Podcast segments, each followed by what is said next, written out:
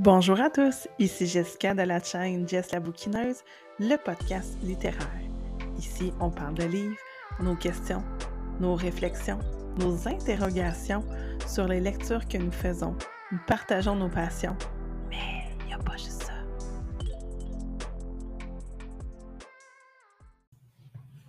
Salut tout le monde! Alors, bienvenue dans cet épisode Coup d'œil. Alors, c'est une petite capsule qui se veut très concentrée pour présenter davantage un livre que j'ai déjà fait une chronique sur Instagram et sur Facebook. Donc, parce que, bon, hein, les, descriptions de, de publications sur Facebook et Instagram sont quand même limitées.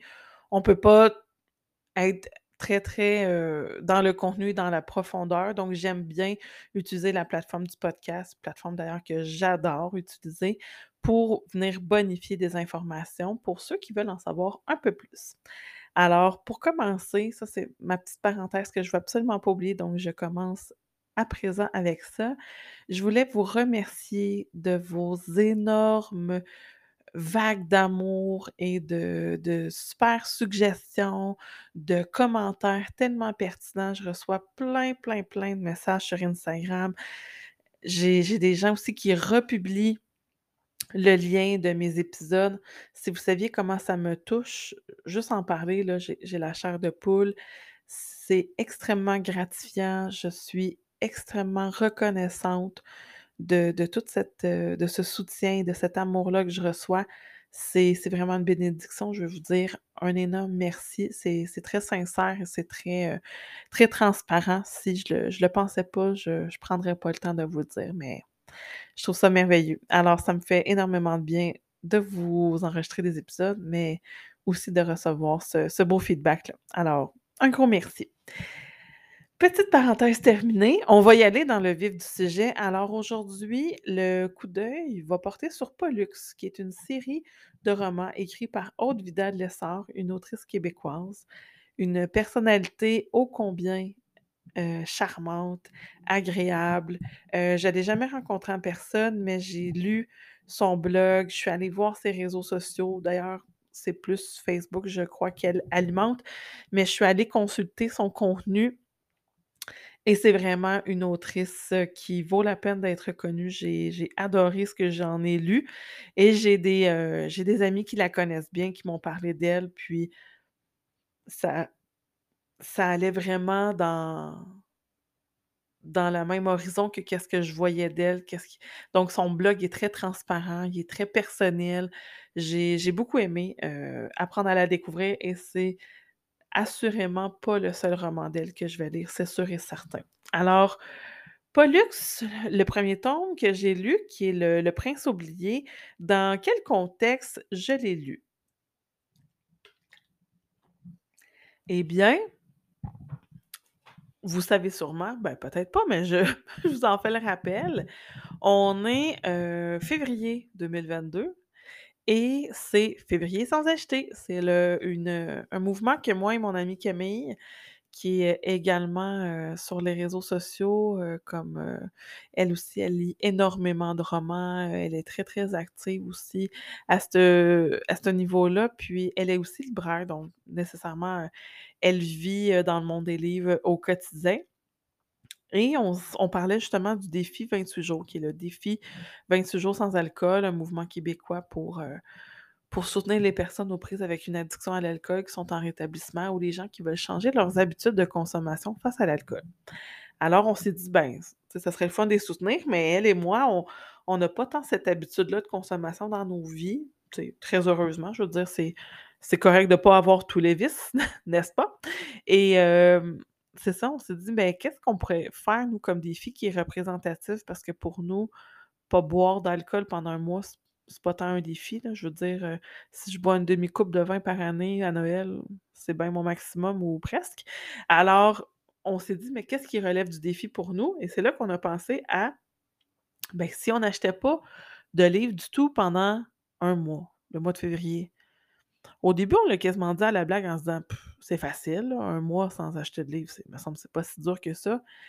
Et polaille, quand on se rend compte de nos habitudes de consommation et là, ça pourrait être la même chose avec l'alcool, tu sais, peut-être qu'il y a des gens à la blague qui vont dire: «Hey, moi 28 jours sans boire d'alcool, vraiment facile» et quand on se met à être vraiment, discipliné puis se dire: «Bon non, je le fais vraiment jusqu'au bout correctement», ben là, la la fois où ce que vous allez avoir eu une grosse semaine et que votre habitude, c'est pour décompresser de votre semaine, c'est un verre de vin, ben vous pourrez pas. Si vous, votre récompense pour une bonne journée de travail parce que vous je sais pas, là, vous allez travailler dehors, vous pelletez, c'est de mettre du je sais pas, là, c'est de mettre du Baileys dans votre café chaud, ben vous pourrez pas non plus. Si vous voulez faire le le défi 28 jours sans alcool, donc c'est pas juste c'est pas juste de ne pas boire du tout, là, on se rend compte qu'il y a plein de petites choses au quotidien qu'on fait que finalement, ah ouais, changer une habitude, c'est pas si évident que ça. Et on s'est rendu compte à la fin qu'on a eu fini de rire que, 1 mois sans acheter, quand on a commencé à regarder nos habitudes d'achat, nos habitudes de consommation, on s'est dit: «Hi, ça sera pas si facile que ça» et on était déjà un peu en mode: «Eh mon Dieu, il faut que je fasse des réserves. OK, je fais une commande tout de suite parce que tel, tel livre, je prévoyais l'acheter dans 2 semaines. Je vais essayer de commander en avance». Donc, on était déjà en mode un petit peu faire des réserves par peur d'en manquer. Et là, on parle juste de livres, donc je peux m'imaginer un peu comment les gens se sentent quand on on veut changer une addiction, un comportement compulsif comme, heu, la consommation de drogue ou d'alcool.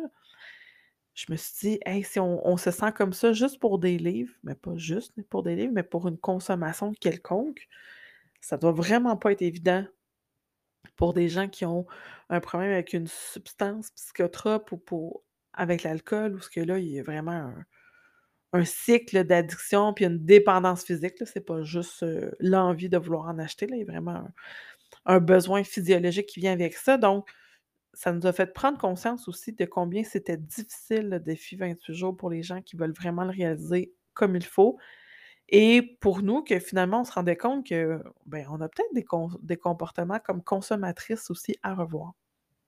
Bref, c'était notre prise de conscience. Donc le défi 28 jours sans acheter, février sans acheter, on s'est dit: «Ben, OK, on on sort tous les livres de nos bibliothèques qu'on n'a pas lus, ce qu'on a envie de lire dans le prochain mois, on se fait des belles listes». Bon, on a fait une planification. Mettons toutes les chances de notre côté en se planifiant, c'est toujours une bonne idée et moi, étant une consommatrice, heu, assez, heu, aisée de romans et de livres en tout genre, je me suis dit: «Bon, comment je peux mettre toutes les chances de mon côté?» Alors une façon de faire que que j'avais décidé d'entreprendre pour me donner le plus de chances possible pour réussir mon défi février sans acheter, c'était d'aller à la bibliothèque municipale de ma ville, donc d'aller emprunter des livres pour compléter ma sélection de romans pour avoir le plus de choix possible. Comme ça, moi, j'aime avoir ben, ben du choix pour, heu pour lire durant le mois. Donc ça a été une de mes initiatives et heu, c'est en allant à la bibliothèque de ma municipalité, je rentre là, ça faisait quand même un bout que j'étais pas allée, j'étais contente d'y retourner, de voir les nouvelles, heu, les nouveaux achats que la bibliothécaire avait fait. Donc je me promène dans les rayons, je suis à la recherche de de lecture, mais je suis à la ch recherche de rien en particulier. Je fouine, puis je je me dis: «Bon, ben, j'espère trouver sur quelque chose qui va me plaire» et vous le découvrirez au travers de ces du podcast. J'ai un petit toc dans la vie, j'aime bien que les gens euh, que les gens, mon Dieu, je suis vraiment désolée, c'est pas ça que je voulais dire. J'aime bien que les choses soient rangées au bon endroit, que ça soit propre, que ça soit, tu sais, minimaliste, bien rangé à sa place. Sais, heu, Marie Kondo, lever la main, ceux qui adhèrent à son principe, je lève ma main. Heu et moi, j'ai j'aime bien aussi quand je suis à l'épicerie, des fois, je replace des items, je quand je suis en librairie, je fais un peu le facing, tu sais, qu'est-ce que vous voulez? Je suis faite comme ça et heu, à la bibliothèque, j'ai trouvé un roman qui était mal classé, donc quelqu'un l'avait laissé sur le dessus de la tablette. Alors, je me, dirige vers le chariot à classer avec ce livre-là, puis en le prenant, je, me dis, hey, pas luxe, mais mon Dieu, ça me dit quelque chose de titre-là. Et là, je me souviens que c'était le roman que mes amis m'avaient encensé ô combien de fois. Et là, je l'avais dans les mains, puis je me suis dit, ben, coudon, c'était un signe, alors, ben, pourquoi tu le prendrais pas, Jessica? Dans mon, aussi, dans mon challenge de février, je fais le février tapade d'Alexandra de la chaîne Alex Bouquin en Prada, et le but, c'est de vider nos piles à lire, mais aussi de de clencher plein de petits romans. Alors, dans les deux cas, ça rentrait dans, cette catégorie-là. Donc, c'est un livre que je voulais lire, que j'avais jamais lu. C'était un petit roman, donc moins de 300 pages. Donc, je me suis dit, ben, t'as rien à perdre. Alors, je pars avec mon Pollux sous le bras et j'ai été agréablement surprise. Ça a été une bonne lecture. C'était assez addictif, des personnages attachants, euh, une, action qui n'est pas toute dans le même chapitre. Donc, on est quand même dans une progression lente, mais rythmée, juste assez ce qu'il faut pour nous tenir en haleine jusqu'au chapitre suivant. Un beau cliffhanger jusqu'à la fin. Donc, à la fin, on a quand même le goût de savoir ce qui va se passer par la suite.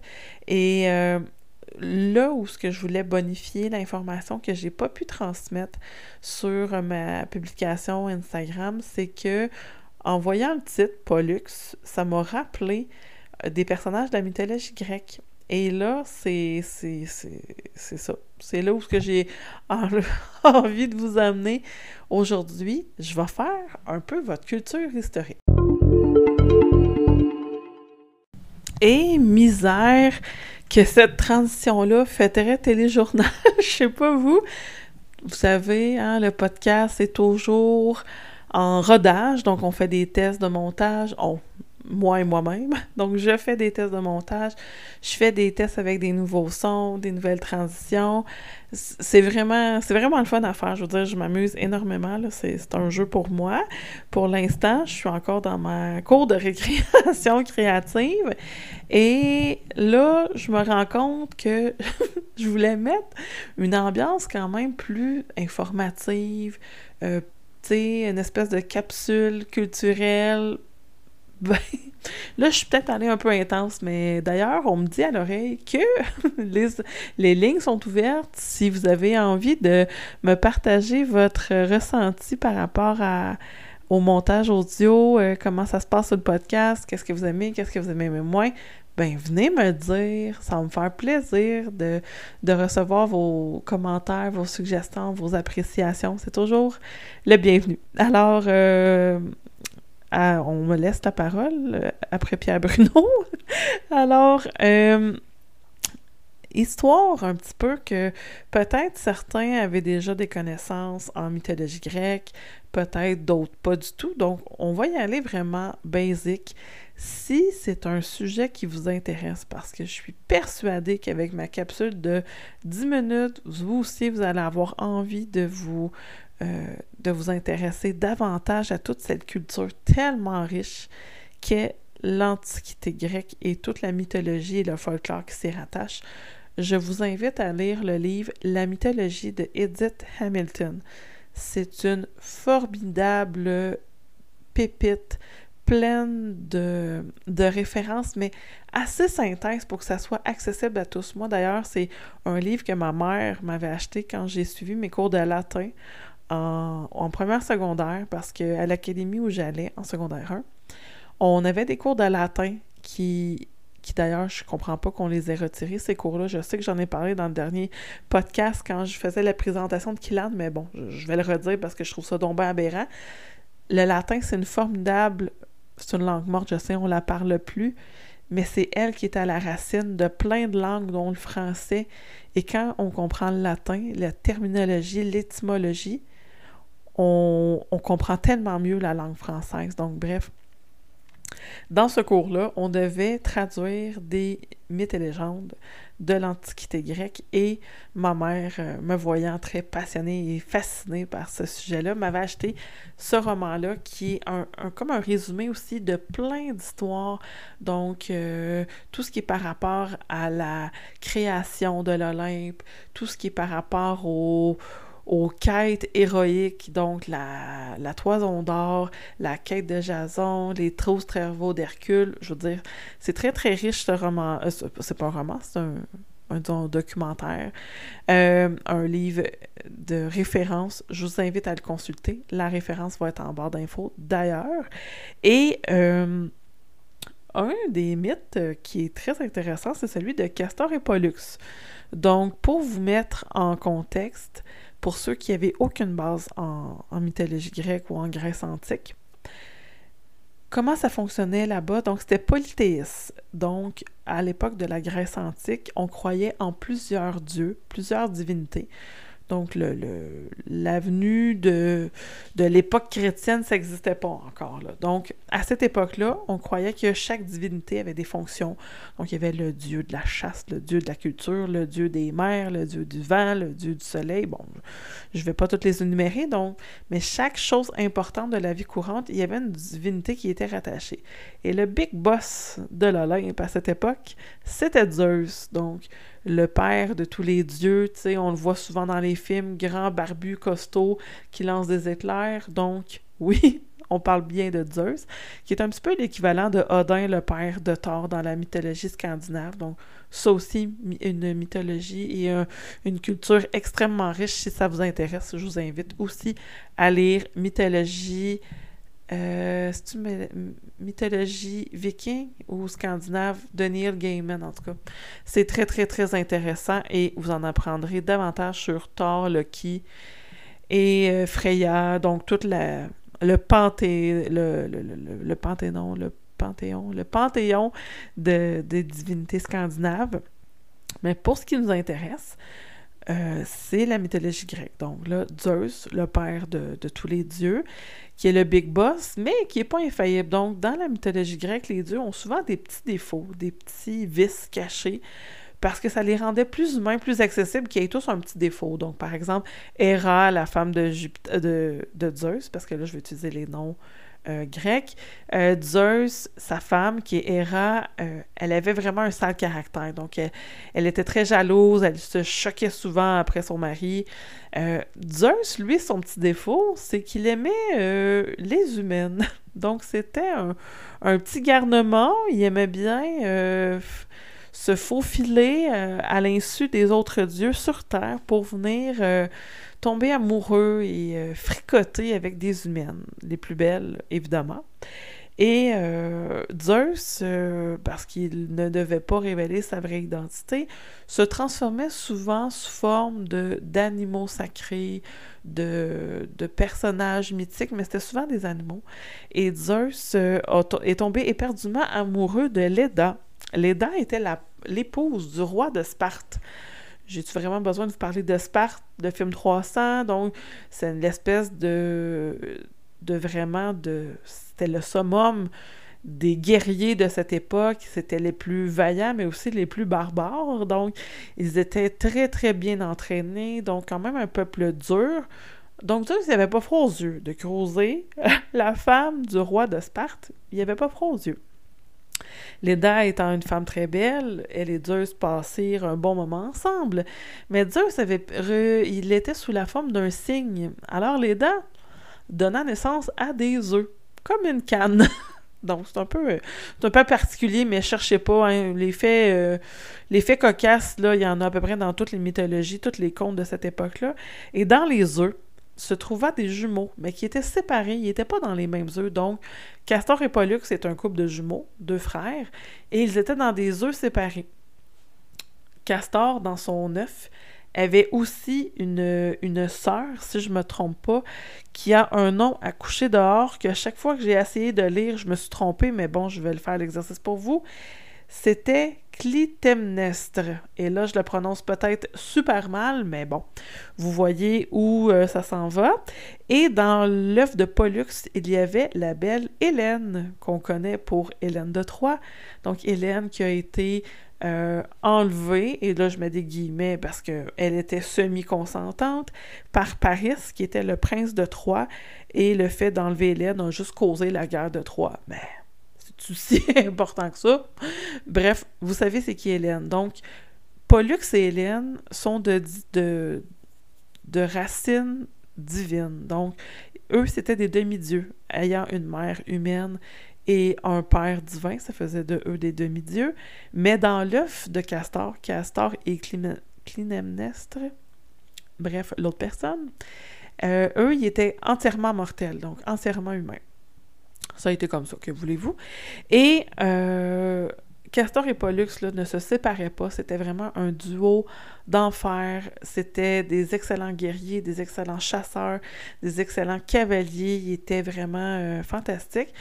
Mais il y avait un peu de sang divin aussi dans les veines, en tout cas pour ce qui est de Pollux. Donc, il se croyait un petit peu tout permis. Donc, dans, la, dans cette histoire-là, qu'est-ce qu'on raconte? C'est que les deux frères auraient comme subtilisé les filles d'une autre famille, les auraient gardées pour eux. Et euh, évidemment, ça n'aurait pas fait l'affaire. Donc, ils ont même voulu comme s'emparer du bétail.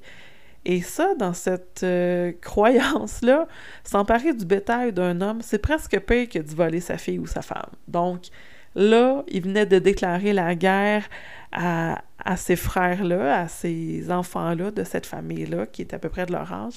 S'en est euh, découlé toute une espèce de guerre et de combat et de conflit totalement ouvert qui a conduit à la mort de Castor ainsi que les autres enfants de la famille euh, rivale. Ne restait que Pollux qui ne pensait pas pouvoir vivre sans son frère, parce qu'on va se rappeler que Pollux était de, de il est à moitié euh, divin. Alors, il est allé parler à son père, Zeus, sur l'Olympe en le suppliant de, de ramener Castor auprès de lui. Donc, il voulait que lui, Pollux et Castor puissent être à l'Olympe, donc dans la maison des dieux, pour l'éternité, parce que à cette époque-là, la croyance était que quand tu étais mortel, on allait aux enfers. L'enfer n'étant pas comme l'espèce d'endroit machiavélique comme la, religion chrétienne veut bien nous l'expliquer, mais l'enfer, c'était l'endroit du jugement. Donc, c'est là qu'on était considéré soit bon ou mauvais. Quand on était mauvais, ben là, c'était le l'espèce de damnation éternelle, évidemment, mais il y avait quand même euh, le jugement. Donc, on pouvait s'en sortir puis aller aux Champs-Élysées pour euh, vivre euh, une vie paisible, un peu comme l'équivalent du paradis. Mais Pollux, il n'était pas question qu'il soit séparé de son frère pour l'éternité. Donc, essaye de plaider sa cause auprès de Zeus. Mais bon, Zeus est un peu froid à l'idée de, de faire entrer des noms divins à l'Olympe. Alors, au départ, il refuse catégoriquement. Mais voyant la tristesse de son fils euh, Pollux, il a décidé de lui accorder une garde partagée. Donc, lui, Castor serait réuni pour l'éternité, mais il serait une journée aux enfers et une journée sur, euh, sur l'Olympe. Donc, ils seraient toujours ensemble, mais pas à temps plein. Donc, c'était comme l'espèce de compromis. Euh, en découle ça, Castor et Pollux, lorsqu'ils sont à l'Olympe, euh, l'histoire dit que c'est eux, ils sont devenus les signes du zodiaque appelés les Gémeaux. Donc les Gémeaux, les jumeaux. Hein? Donc euh, Castor et Pollux sont aussi des constellations maintenant, évidemment. Et ce sont les protecteurs de la ville de Rome et des marins, parce que à cette époque, les étoiles euh, servaient presque entièrement de, de guide pour les marins lorsqu'ils étaient en mer. Alors, les, étoiles étaient extrêmement importantes. Donc, voilà pour la petite tranche d'histoire de Castor et Pollux, donc qui se retrouvent à être euh, des jumeaux, séparés par le destin, mais finalement réunis. Alors, quand j'ai vu que le roman s'appelait Pollux, ça m'a tout de suite fait penser à ce mythe-là en me disant mais est-ce qu'on s'en va dans ce sens-là? Parce que l'auteur aurait très bien pu juste euh, utiliser le nom pour s'en inspirer parce que, bon, ça, sonne bien à l'oreille. Pollux, c'est quand même un nom de personnage assez, euh, assez le fun. Je veux dire, c'est c'est agréable à lire, c'est agréable à dire, donc euh, c'est pas difficile à prononcer. Mais là, le questionnement, c'est est-ce qu'elle va aller dans l'inspiration de cette histoire-là? Et à ma plus grande euh, surprise, mais à ma plus grande satisfaction, vers la fin du roman, apparaît un nouveau personnage qui s'appelle Castor, étrangement. Et son chemin va croiser celui de Pollux. Voilà. J'en dis pas plus parce que j'ai goût que vous le découvriez comme moi. Est-ce qu'on va retrouver le, le toute l'histoire, l'espèce de fil conducteur comme le mythe de Castor et Pollux? Je sais pas, mais je trouve ça drôlement euh, curieux et j'ai hâte de savoir la suite. Donc, c'est sûr, c'est sûr que je vais lire euh, le deuxième tome et le troisième tome pour voir où cela nous mène. Et ben, si vous lisez, vous aussi, ben, venez m'écrire en, privé sur Instagram, voir qu'est-ce que vous en pensez et si euh, vous créez des attentes face à, cette série-là, si vous connaissez bien le mythe de de Castor et Pollux.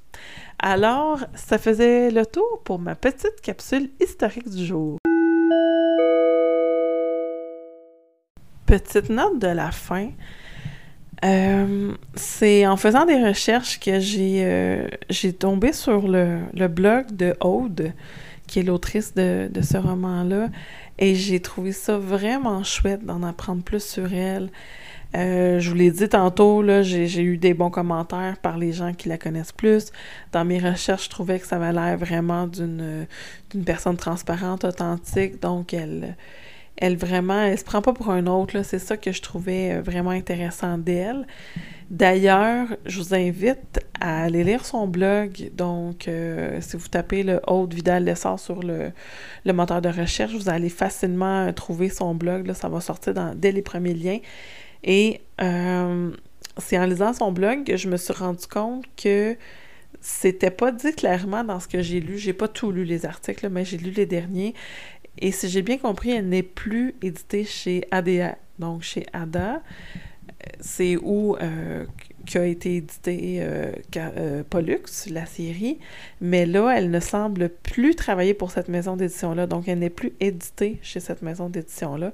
Elle semble avoir un nouvel éditeur et une nouvelle série aussi qui semble arriver peut-être 2022, je ne sais pas. Je, dans ce que je comprenais, là, les, les, derniers manuscrits étaient déposés là, chez, euh, chez l'éditeur. Donc là, on, on, entre dans la période finale de correction, relecture et tout le tralala, montage.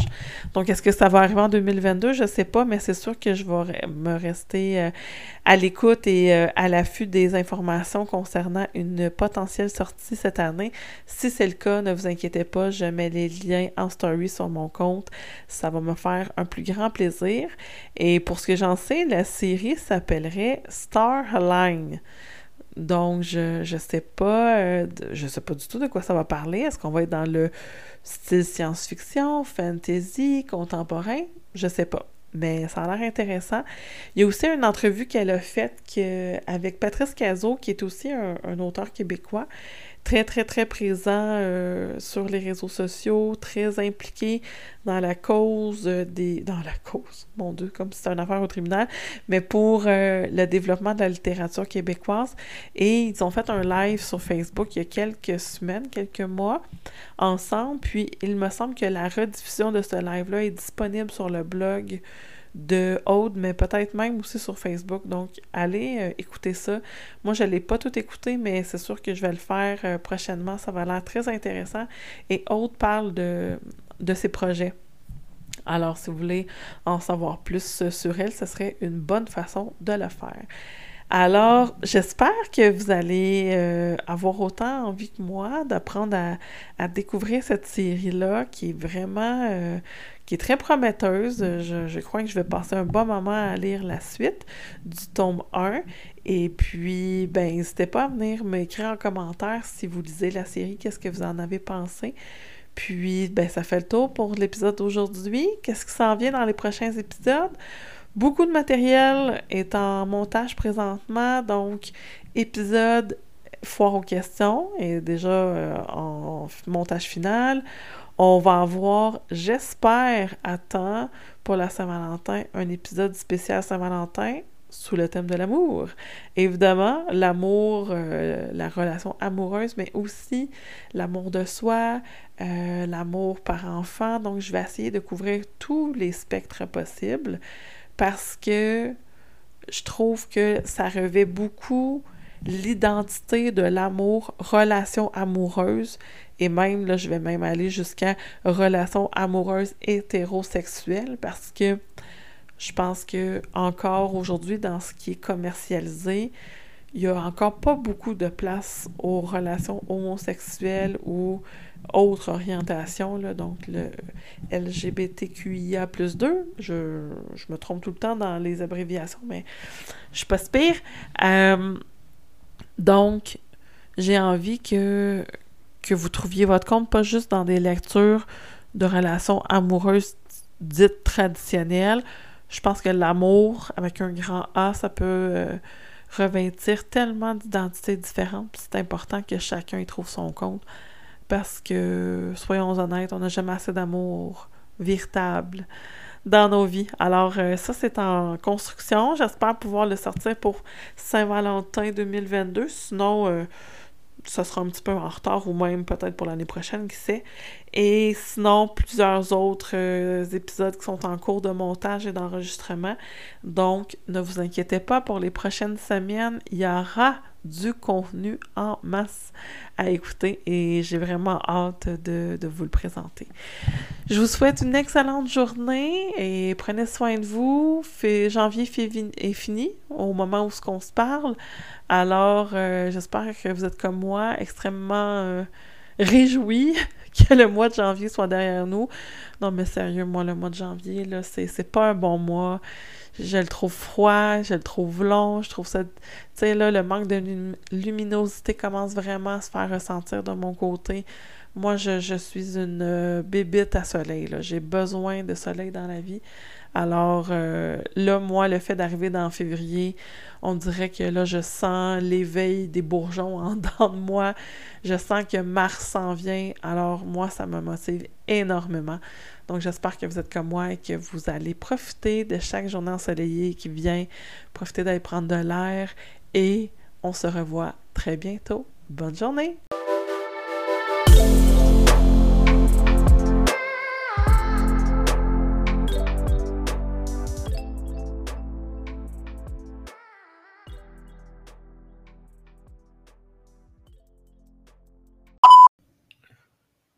Pensiez quand même pas vous sauver de moi ainsi. Ah, mais non.